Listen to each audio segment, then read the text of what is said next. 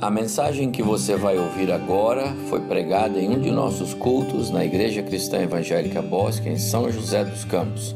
Ouça atentamente e coloque em prática os ensinos bíblicos nela contidos. Graças a Deus, irmãos, vamos abrir nossa Bíblia. Eu quero convidá-los para nós abrirmos nossa Bíblia no livro de Gênesis, lá no capítulo 22.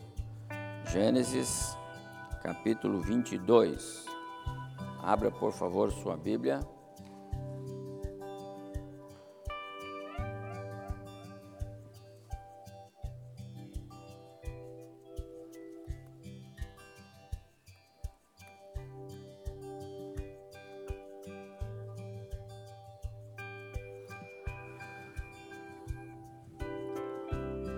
Temos aqui nesta porção bíblica uma narrativa muito conhecida dos irmãos. E antes que eu faça a leitura dos versículos, quero lembrar o que temos aqui. O, texto vai começar assim: olha, Gênesis 22. Depois destas coisas, pôs Deus Abraão à prova. Ah, que coisas? Então vamos só lembrar um pouquinho. Né? Ah, Abraão tem a sua chamada no capítulo 12. Para Deus vai fazer nele uma grande nação, não é? Sai da tua terra, da tua parentela. Abraão tem a experiência dele com o sobrinho Ló, que gera aquela crise, tem uma primeira separação ali. Depois vem o nascimento de Ismael numa condição anormal, Deus não, não, não tinha aquilo no seu, na sua vontade, né, no seu desejo, foi uma, foi uma intromissão de Adão e de, de Abraão e Sara nesse processo, mas veio o, o Ismael. Depois de Ismael é, vem o Isaac, o filho da promessa, mas nesse contexto vem a separação, Abraão tendo que mandar o seu filho é, Ismael embora com a, a serva Agar, porque a, a, a Sara disse que não estava bom isso, tinha que mandar embora.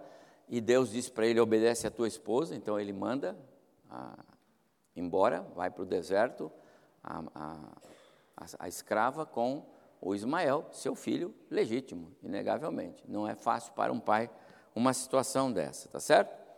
E agora, no capítulo 22, então Deus vai por Abraão mais uma vez. Então eu só quis lembrar, porque Abraão passou por alguns bocados difíceis, está certo? E agora então que ele tem o filho, o filho da promessa, o filho que Deus disse: Nesse farei uma grande nação, o filho da bênção. Mas olha o que vai acontecer agora, vamos ler, apesar de você já conhecer essa história. Toma teu único filho, então, é, o verso primeiro já li, né? Então Abraão respondeu: Eis-me aqui. Deus disse, verso 2: Toma teu único filho, Isaque, a quem amas. Observação: teu único filho, mas eu disse que ele tinha outro. Mas Deus disse: teu único. Então esse é o único. Aquele outro não está na conta de Deus, ok? Único. A quem amas, Abraão amava muito Isaque e vai-te à terra de Moriá e oferece-o ali em holocausto sobre um dos montes que eu te mostrarei. Levantou-se, pois, Abraão de madrugada e, tendo preparado o seu jumento, tomou consigo dois dos seus servos e a Isaac, seu filho, rachou lenha para o holocausto e foi para o lugar que Deus lhe havia indicado. Ao terceiro dia, erguendo Abraão os olhos, viu o lugar de longe. Então disse aos seus servos: Esperai aqui com o jumento, eu e o rapaz iremos até lá e, havendo adorado, voltaremos para junto de vós. Hebreus vai falar dessa confiança de Abraão depois. Verso 6: Tomou Abraão a lenha do holocausto e a colocou sobre Isaac. Isaac levava então a lenha que ia ligar lá o, o, o holocausto, que acendeu a fogueira, seu filho. Ele, porém, levava nas mãos já o fogo e o cutelo, e assim caminhavam ambos juntos. Quando Isaac disse a Abraão, seu pai: Pai, Respondeu Abraão: Eis-me aqui, meu filho. Perguntou Isaac: Eis o fogo, a lenha, né? mas onde está o cordeiro para o holocausto? E respondeu Abraão: Deus proverá para si o cordeiro para o holocausto. E seguiam ambos juntos. Chegaram ao lugar que Deus havia designado. Ali edificou Abraão um altar, sobre ele dispôs a lenha, amarrou Isaac, seu filho, e o deitou no altar em cima da lenha. E estendendo a mão, tomou o cutelo para imolar o filho. Ele ia fazer o sacrifício.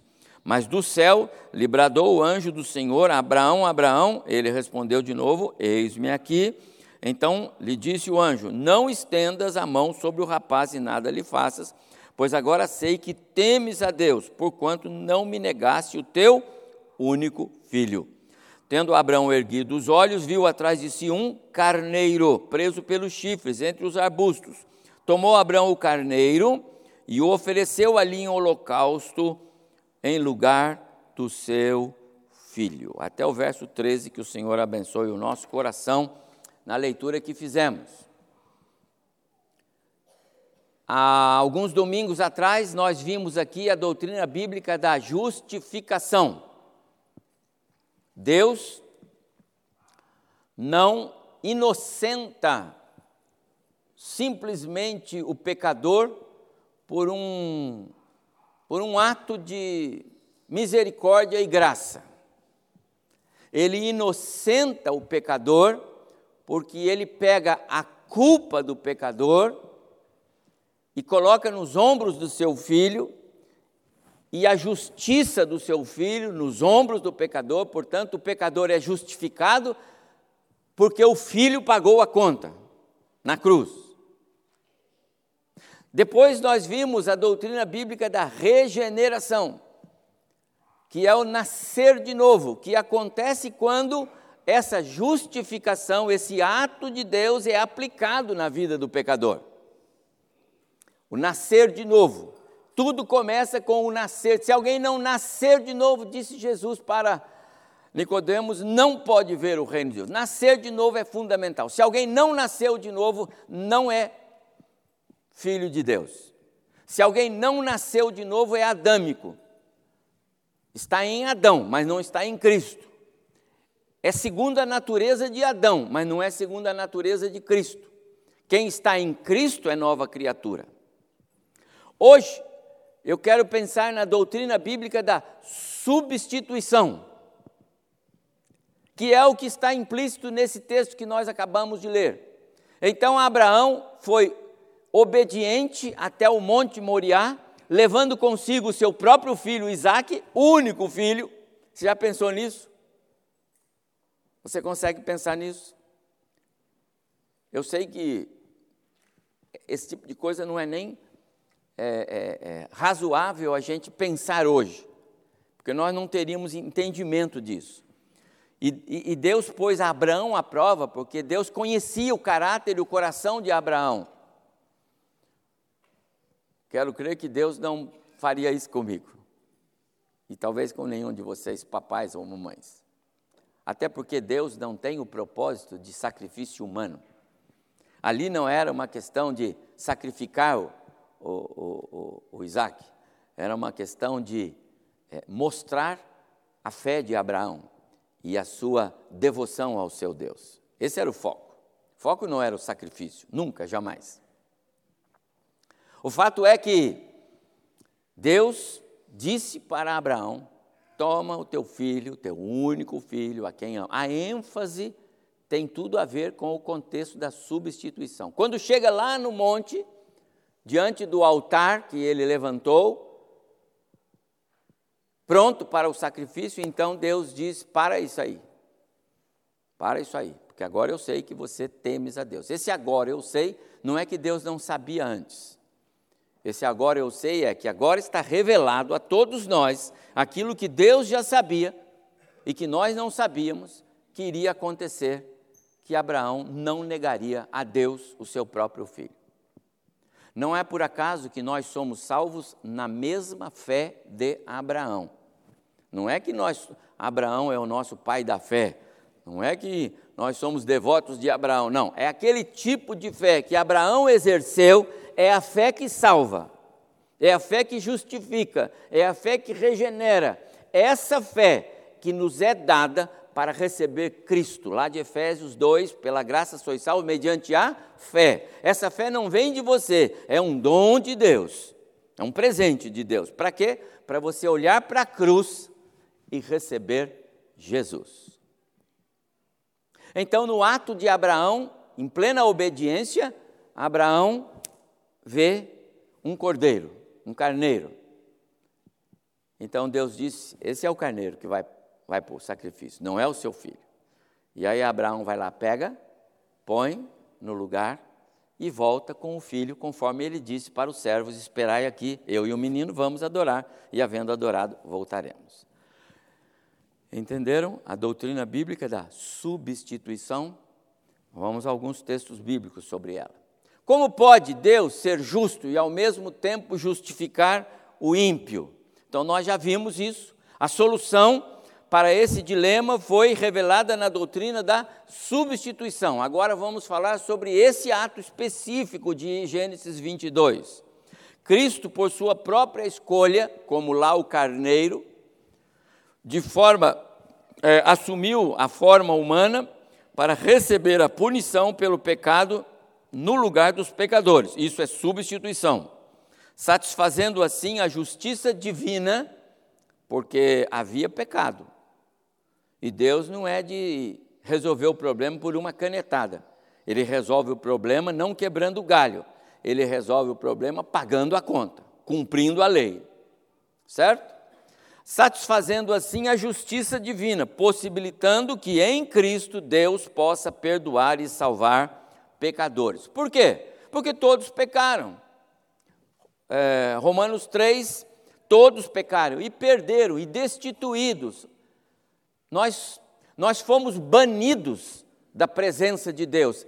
A glória de Deus era presente na vida de Adão, de Eva. O pecado não os fez mais ver a glória de Deus, eles perderam. Hoje, todos nós, quando nascemos, nascemos desprovidos da glória de Deus. É preciso nascer de novo para receber de volta aquilo que foi perdido lá. Essa é a condição. Todos pecaram, todos culpados, é o veredito. Como está escrito, não há justo nenhum sequer. Não há ninguém que entenda, ninguém que busque a Deus. Todos se desviaram, tornaram-se juntamente inúteis. Não há ninguém que faça o bem, não há nenhum sequer. Não esquece disso. Ah, mas será que aquele senhorzinho que fica sentado na varanda lá, ele faz mal para ninguém? Se ele não conhece Jesus, ele está condenado à morte eterna, ao inferno. Não são os nossos atos, não são as nossas boas ações. O problema não somos, o problema não é o que fazemos ou o que não fazemos, o problema é a posição que estamos. Ou nós estamos em Cristo, ou nós estamos sem Cristo. E não há um caminho alternativo, paralelo. Só Jesus. Ele é a porta. E no céu não tem outro, outra entrada. Ok? Porque houve propósito divino de quê? De encerrar tudo sob o pecado. Tudo, tudo. Quando Deus disse para Adão a sentença é por causa da tua desobediência, não falou para Eva isso, por causa de você, Adão, por causa do que você fez, Adão. Amaldiçoada é toda a terra. Se dissermos que não temos pecado, então a verdade não está em nós. Muito bem, culpados devem ser condenados e não absolvidos. Devem cumprir a pena estabelecida na lei e não declarados inocentes. Já li esse verso aqui para os irmãos em outros cultos da manhã, de Provérbios, Salomão, absolver o ímpio e condenar o justo são coisas que o Senhor odeia. Mas, sempre deu mais. O Senhor é compassivo, misericordioso, paciente, cheio de amor, não acusa sem cessar, nem fica ressentido para sempre, não nos trata conforme os nossos pecados, nem nos retribui conforme as nossas iniquidades. Salmo 103. Então, tudo que eu falei até agora bate numa trave. Na graça, no amor, na misericórdia, na longanimidade do nosso Deus.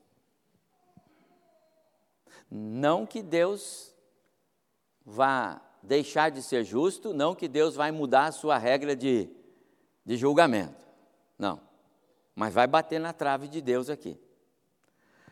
Ezequiel registrou assim: Palavra do Senhor: Tão certo como eu vivo, diz o Senhor, Deus, não tenho prazer na morte do perverso, do pecador, mas em que o perverso se converta do seu caminho e viva. Então, de um lado, a justiça, o juízo, o julgamento iminente de Deus por causa do pecado. Não tem outro caminho. Por outro lado, a graça, a misericórdia, o amor de Deus.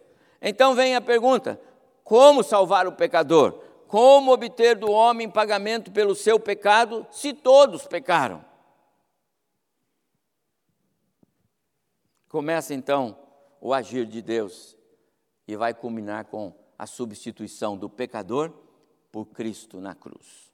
Deus decidiu colocar toda a culpa nos ombros do seu filho Jesus, o único capaz de ser oferta aceitável e aplicar a justiça do filho no pecador. Tudo tem princípio para nós quando a gente lê João 1,14. O Verbo se fez carne e habitou entre nós, cheio de graça e de verdade. Vimos a sua glória, glória como do unigênito do Pai. Você conhece esse texto de Paulo aos Romanos? Porque assim como por uma só ofensa, está falando do pecado de Adão, veio o juízo sobre todos os homens para a condenação, assim também por um só ato de justiça veio a graça sobre todos os homens para a justificação que dá a vida. Porque, como pela desobediência de um só homem muitos se tornaram pecadores, assim também, por meio da obediência de um só, muitos se tornarão justos. Começa a entender a obra de Deus no que os teólogos chamam de a doutrina bíblica da substituição. O pecado precisa ser pago o preço do pecado é a morte e a morte precisa ser exercida, ou seja, precisa acontecer a morte. Mas essa morte não é a morte física só, ela é a morte espiritual e eterna também. Mas como resolver o problema do pecador se ele morrer fisicamente, estando morto espiritualmente? Não há mais como é, salvar. Não há como pegar alguém que morreu fisicamente, parou de respirar, e ele não tinha salvação em Cristo, não há como pegar essa pessoa e traduzir essa pessoa de novo para a vida espiritual e dar a ela um lugar no céu. Não existe essa possibilidade. Parábola do rico, do Lázaro, dá bem essa ideia. Cada um no seu lado, sem oportunidade de retorno de onde lá está. Como Deus resolve então esse contexto? Então entra João 3, 16 e 17. Deus amou o mundo de tal maneira que deu o seu filho unigênito, deu o seu filho, portanto, ele o entregou para morrer na cruz, no nosso lugar, isso é substituição, para que todo aquele que nele crê eh, não pereça, mas tenha a vida eterna. Portanto, porquanto Deus amou é, Deus enviou o seu Filho ao mundo não para que julgasse o mundo, mas para que o mundo fosse salvo por ele. Completando esse verso, tem 2 Coríntios 5: aquele que não conheceu o pecado, falando de Jesus, ele o fez pecado por nós. Veja, Jesus não foi um pecador na cruz, nunca. Jesus nunca pecou, nunca mas ele foi feito pecado por nós, declarado no nosso lugar. Quando Jesus diz aquelas palavras, Pai, por que me abandonaste lá na cruz? Lembra dessas palavras de Jesus? Nesse momento, Jesus estava sozinho no caminho da morte, recebendo sobre os seus ombros o pecado de todos aqueles pelos quais ele veio a este mundo para salvar. Não estava sobre os ombros de Jesus os pecados dos ímpios que não foram salvos e nem serão. Consegue entender? Só estava sobre os ombros de Jesus os pecados daqueles que Deus salvou e vai salvar. Porque se estivesse sobre os ombros de Jesus os pecados de toda a humanidade, então toda a humanidade seria salva. Mas estava sobre os ombros de Jesus os pecados de todos aqueles pelos quais Deus, na sua eternidade passada, disse: Eu preciso satisfazer a, a, a, a, a dívida desses todos. Então Jesus morre por esses todos, e aí inclui a igreja de Jesus de hoje, inclui aí a, a, o povo de Deus, o crente do Antigo Testamento. Não esquece, não tem lugar no céu senão através de Jesus. Todos os crentes do Velho Testamento não são igreja, mas eles precisavam de ter os seus pecados é, lavados e não cobertos como era no Antigo Testamento com o sacrifício que eles faziam com sangue de animais. Então eles esperavam Cristo, a obra do Messias, que foi feita já e também valeu para eles. A obra do Messias valeu para os crentes do Antigo Testamento, que são os crentes do Antigo Testamento. João, João o Batista diz: o que tem o noivo é a noiva. O amigo do noivo, que sou eu, se alegra em ver a noiva e o noivo. Ponto final. João Batista nunca se colocou na posição de igreja. Por quê? Porque João Batista morreu antes do sacrifício de Cristo. Ele morreu antes da descida do Espírito Santo. Ele, desceu, ele morreu antes de haver igreja. Então ele é crente do Antigo Testamento, o amigo do noivo. Essa é a posição. Mas a igreja é a noiva, está com o noivo. Foi por ela, igreja, a noiva, que Jesus veio para preparar-nos, sem ruga, sem mácula, para estarmos com Ele como noiva, como, como aquela que divide com Ele o reino. Essa é a ideia. A doutrina bíblica da substituição, tipificada na experiência de Abraão, no Monte Moriá, materializa a misericórdia, a graça, a salvação e o amor de Deus por nós, a fim de que Deus possa nos receber como filhos na sua família. Você entende a doutrina bíblica da substituição? Nesse dia, esse domingo de ceia, eu tenho três palavras para falar sobre a preciosidade desse é, da cruz. É mais do que um, um objeto, é, é, mais do que um, um símbolo. Não é a cruz, mas é o que Cristo fez na cruz. Quando eu entro por ali, e eu quero que você também tenha isso na sua mente, não pense apenas que nós estamos diante de um objeto sagrado. Não, não há isso na cruz.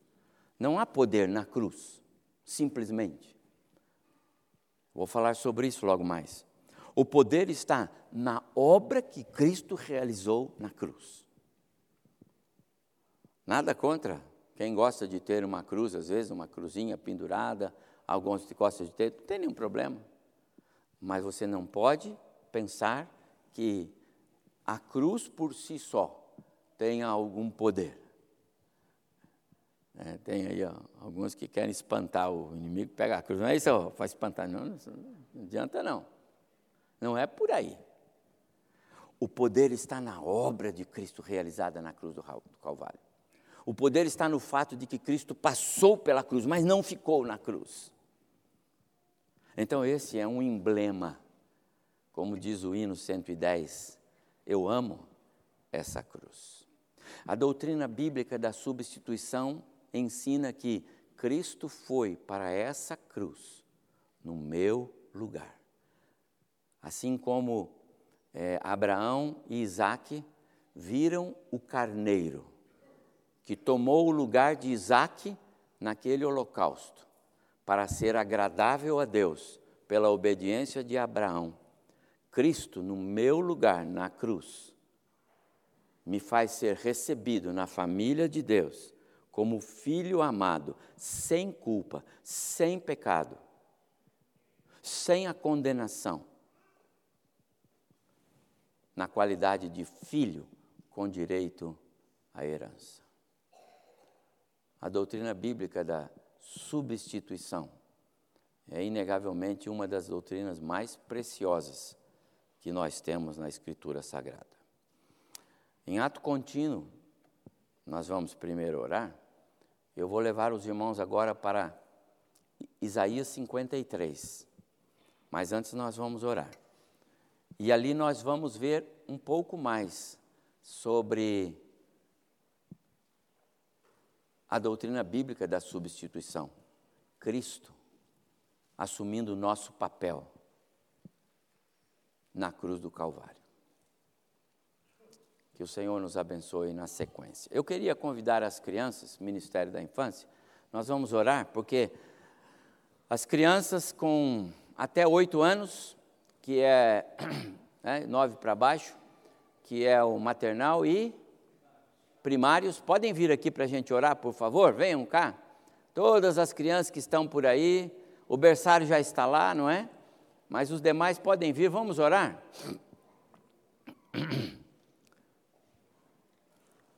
Podem vir, venha cá, vamos orar.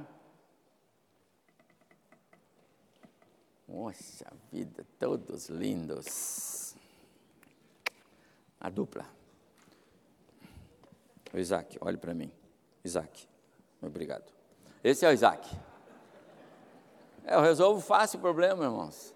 Não sei por que a crise.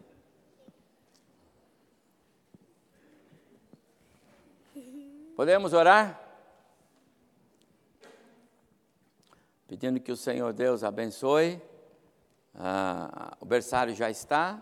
Os maiorzinhos, um pouco, que já são batizados, ficam, portanto, só vão sair realmente os menores é, primários? Pré-primários, tá bom. Vamos orar por eles, que Deus abençoe o seu culto, seu momento de é, estudo da Bíblia, tá bom? Senhor, obrigado, porque mais uma vez o Senhor nos cerca com bênçãos espirituais através da Sua palavra. Obrigado, porque o Senhor já falou um pouco ao nosso coração, mas nós queremos ouvir um pouco mais da Tua voz.